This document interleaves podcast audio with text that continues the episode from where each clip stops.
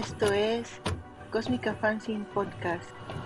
El niño de los fósforos y otras microficciones.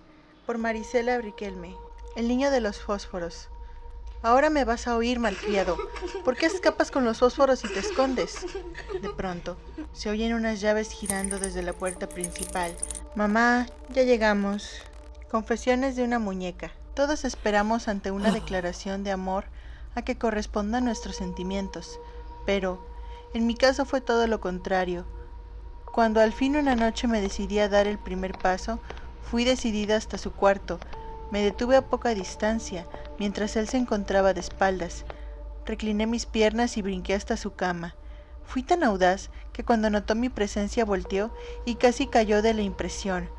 Me observó aterrado y gritó enloquecido. Luego me lanzó al suelo, dio unas patadas y me lanzó por la ventana.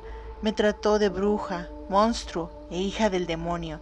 No sé qué hice mal, quizá fui muy atrevida. ¿Qué culpa tengo yo si las muñecas también amamos? Un día anormal. Hoy no sé qué me ocurre. Cocinaba y sentí que algo tocó mi hombro. Tomaba un jugo y se cayó el vaso de la nada. Luego oí una risa escandalosa en mi dormitorio. Fui a ver y no había nadie. Regresé a la cocina y una sombra que no era la mía salió corriendo. De seguro es el sueño que ya me está atormentando.